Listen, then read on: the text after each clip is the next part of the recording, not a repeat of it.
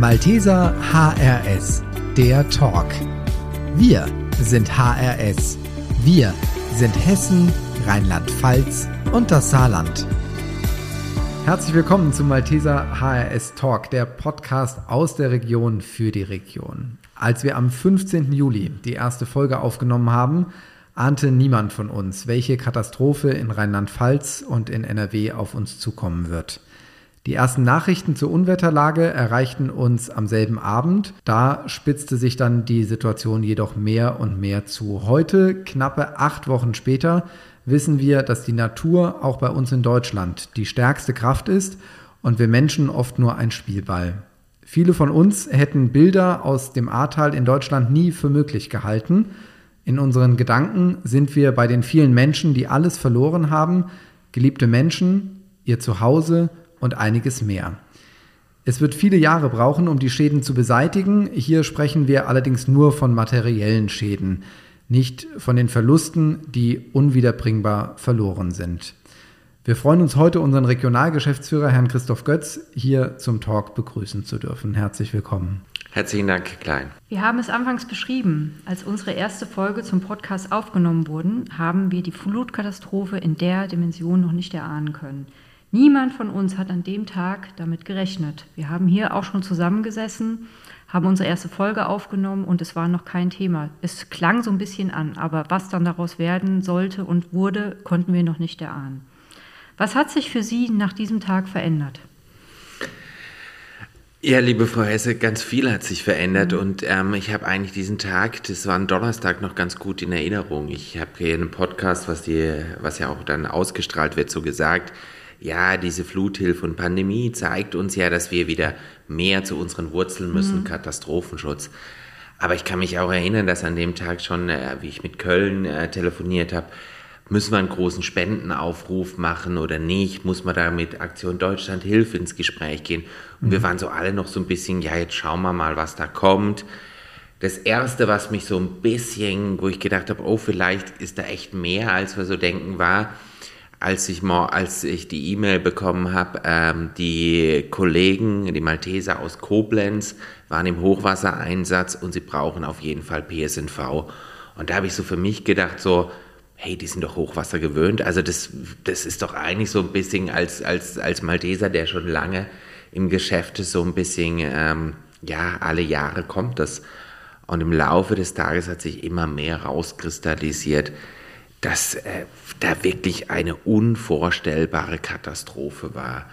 Und ähm, seitdem ist das, hat das eigentlich wirklich ähm, maßgeblich also meinen Arbeitsalltag strukturiert. In den ersten Tagen und Wochen auch meine Wochenende strukturiert und ich kann mich auch gut erinnern, wie, wie auch diese, diese Phase, wo Sie als, als Regionalgeschäftsführer ja da sitzen und sagen, sie wollen jetzt supporten, sie wollen unterstützen, aber wir noch voll im Katastrophenschutzeinsatz sind und die erfahrenen Kolleginnen und Kollegen mir sagen, Christoph, das, du kannst uns am meisten helfen, wenn du einfach jetzt mal ähm, in Limburg bist. Ähm, und alle, das, alles, was auf uns eindrängt, was auf eins drängt, ähm, wer von Köln was will, halt sie uns einfach vom Hals. Wir müssen erstmal eine Struktur schaffen und ich kann mich gut erinnern an diese Momente auch, wie, wie, wie, wie, wo wir nicht wussten, wie viele Helferinnen und Helfer haben wir da überhaupt drin. Ähm, es kamen die ersten Nachrichten, ähm, Feuerwehrhelferinnen und Helfer, Feuerwehrkameradinnen und Kameraden sind zu, zu Schaden gekommen, sind gestorben im Einsatz und man denkt, boah, ich weiß nicht, wie viele Malteser gerade im Einsatz sind. Ich weiß nicht, ob irgendwann jetzt der Anruf kommt. Ähm, Christoph, es ist, ist ein Helfer, eine Helferin, es ist ein Kollege, es ist eine Kollegin gestorben.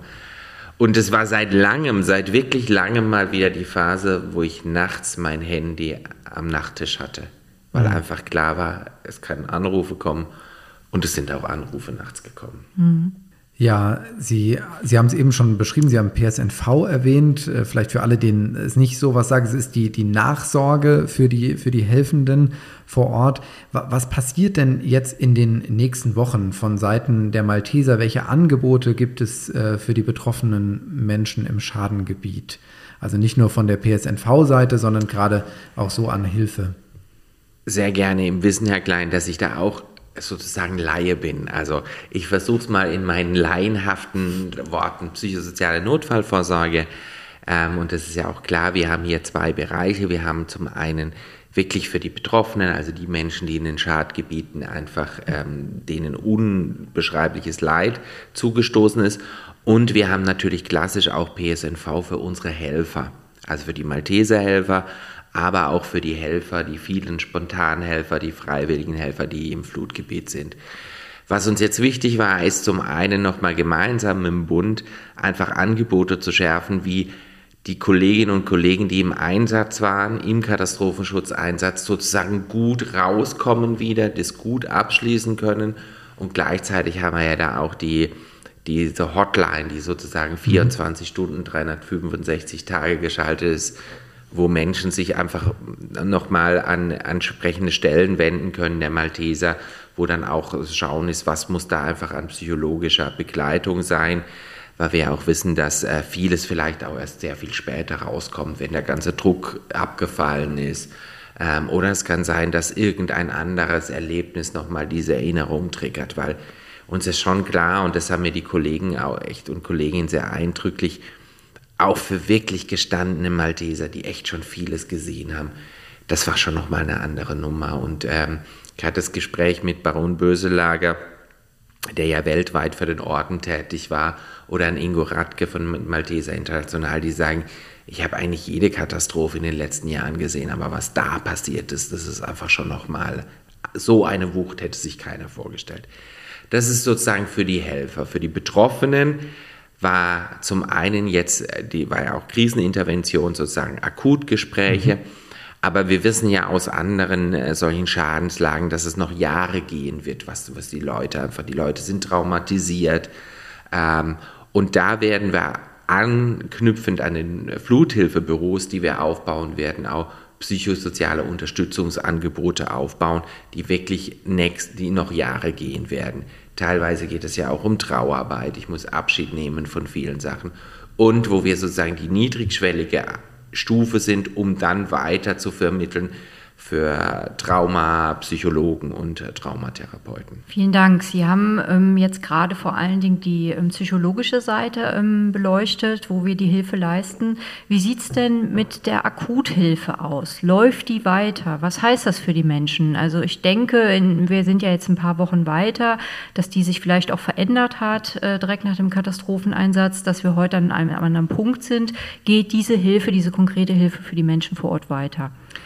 Also der große, sozusagen ähm, ein großes Glück für uns Malteser, aber auch für die Menschen im Flutgebiet ist, ja, dass die Spendenbereitschaft wahnsinnig hoch war. Also ein Phänomen, das eine wahnsinnige Solidarisierung, sieht man auch an den ganzen Spontanhelfer. Das heißt, wir haben während des, während des Einsatzes noch im Katastrophenschutz sozusagen das Thema Akuthilfe aufgegriffen, ähm, wo wir von Koblenz auch steuern und auch zukünftig noch steuern werden und es waren am Anfang ganz, ganz pragmatische Dinge, wo keiner von uns so richtig auf die Idee gekommen ist oder man äh, gar nicht spontan draufkommt, war Arbeitsschuhe, Handschuhe rausfahren, Werkzeuge rausfahren, weil die Leute natürlich, wo hat man sein Werkzeug im Keller? Der Keller ist weg. Äh, man hat dann irgendwelche Gummistiefel, die eigentlich nicht seine sind und ist völlig wund. Ähm, auch ich wäre es nicht gewohnt, irgendwie äh, zehn Tage am Stück zu schaufeln, wo wir einfach ähm, da Sachen die Leute versorgt haben. Das versuchen wir jetzt weiterhin strukturiert zu kriegen. Wir haben über 200.000 Euro da schon an Material wirklich in Kleinstsachen in das Flutgebiet gefahren. Und da kommen, wie Sie auch sagen, Frau Hesse, neue Themen auf. Ähm, die Zeit der Bautrockner ist dann irgendwann geklärt, äh, mit den Pumpen ist geklärt aber der Winter steht vor der Tür. Man muss, muss gucken, welche Häuser müssen geheizt werden, welche Häuser müssen nicht geheizt werden, wie kommen die Leute an Heizungen. Meine letzte irgendwie Info war, dass teilweise die Gasleitungen nicht vor Mitte nächsten Jahres liegen. Also da werden wir genau gucken, als ein Projekt der Fluthilfe, diese Akuthilfe, wo können wir schnell ähm, unbürokratisch Hilfe leisten. Ja, und Sie haben es ja eigentlich schon angesprochen, gerade die Gasleitungen brauchen noch ähm, bis, bis Mitte nächsten Jahres oder zumindest sechs Monate. Mhm. Könnte es da noch dauern? Ähm, wir haben es alle in den Medien mitbekommen, mhm. Telekommunikation ist zum Glück wieder einigermaßen aufgebaut, zumindest was Mobilfunk angeht. Ähm, alles andere wird auch da noch dauern. Wie, wie sehen Sie es? Wie lange wird das dauern? Wie lange wird es uns als Malteser in HRS begleiten, ähm, das, das Thema Fluthilfe? Ich würde es ja klein, ich würde es weiten. Also das Thema Flut wird uns noch Jahre betreffen. Also wir werden das auf verschiedenen Ebenen. Ich glaube, dass die Akuthilfe, wo wir jetzt sagen, okay, wir, wir, wir helfen schnell mit Material, ich könnte mir vorstellen, dass es vielleicht noch ein halbes Jahr dauert oder vielleicht ein Dreivierteljahr, aber dann, dass dann vieles geregelt ist. Ähm, wir haben jetzt gerade noch rettungsdienstliche Absicherung, weil der Regelrettungsdienst ähm, einfach nicht so schnell vor Ort sein kann aufgrund mhm. der, der ähm, Infrastruktur. Ich kann mir vorstellen, das wird vielleicht noch zwei, drei Monate gehen. Ähm, dann haben wir natürlich diese wirklich dieses Projekt Fluthilfe, wo wir die Fluthilfebüros aufbauen. Da gehen wir schon aus, dass es fünf, sechs, sieben Jahre gehen wird, bis wir da sozusagen mit allen Projekten durch sind. Mhm. Und was es uns als Malteser wird, uns auf jeden Fall und als Region wird das wahrscheinlich uns dauerhaft. Die Frage ist, wie stellen wir uns denn auf? Also auch nochmal zu schauen, was müssen wir denn lernen? Ähm, sozusagen, wie müssen wir uns als, als Hilfsorganisation im Katastrophenschutz aufstellen, um auch da besser zu werden. Also das hat uns schon auch gezeigt, bei einem wahnsinnigen Engagement, aber wir haben auch noch Luft nach oben. Also das, und das wird uns sicher nochmal noch mal, noch mal wirklich ähm, äh, wahrscheinlich die nächsten Jahre auch prägen. Vielen Dank. Und ähm, wir haben für Sie jetzt den letzten Part aufgehoben. Gibt es etwas, was Sie gerne mitgeben wollen, den Helfenden äh, vor Ort als, als Stärkung, als Motivation? Was, was möchte ich den Helfenden mitgeben? Ich würde auf jeden Fall ein ganz großes Dankeschön an alle geben. Ähm, und es ist egal, was sie gemacht haben. Ich glaube, es waren so viele Zahnrädchen, ähm, die, die funktioniert haben. Ähm, dafür ein ganz, ganz herzliches Vergelt's Gott. Gleichzeitig würde ich auch immer sozusagen der Wunsch, die Bitte, wir müssen geduldig an die Sachen rangehen. Ähm, auch von den Medien kommt oft, jetzt muss sofort alles gemacht werden. Ähm, es ist teilweise noch gar nicht klar, ob die Häuser da stehen können oder nicht. Ich glaube, man muss da wirklich ähm, bei allem Engagement auch immer wieder mit ruhiger Hand hingehen und sich nicht in dieser Medienlandschaft, wo jetzt einfach das volle Interesse da ist, ähm, sich äh, sozusagen nervös machen lassen. Wir haben einen Marathonlauf vor uns und da müssen wir, glaube ich, einfach ruhig, aber zielführend und kontinuierlich an der Sache bleiben. Und ich glaube, wenn wir das machen und auch bereit sind zu schauen, wo müssen wir alle, wo können wir uns einfach verbessern, ich glaube, dann ist es, ähm, dann haben wir als Malteser, haben uns, glaube ich, bisher äh, wirklich sehr gut präsentiert. Und ich glaube, wir dürfen uns da auch nicht selber ähm, manchmal, manchmal stellen wir unser Licht sozusagen zu sehr unter den Scheffel. Und ich glaube, das müssen wir nicht, weil einfach da ähm, wir einfach sehr gute Arbeit gemacht haben. Vielen Dank fürs Gespräch. In einer weiteren Folge freuen wir uns Christian Darantik, stellvertretenden Einsatzleiter zur Fluthilfe, hier im Talk begrüßen zu dürfen. Vielen Dank. Vielen Dank an Sie. Vielen Dank. Malteser HRS, der Talk. Dieser Podcast ist eine Produktion der Malteser in Hessen, Rheinland-Pfalz und dem Saarland. Wir sind HRS. Mehr Folgen hier in diesem Kanal und überall, wo es Podcasts gibt. Malteser, weil Nähe zählt.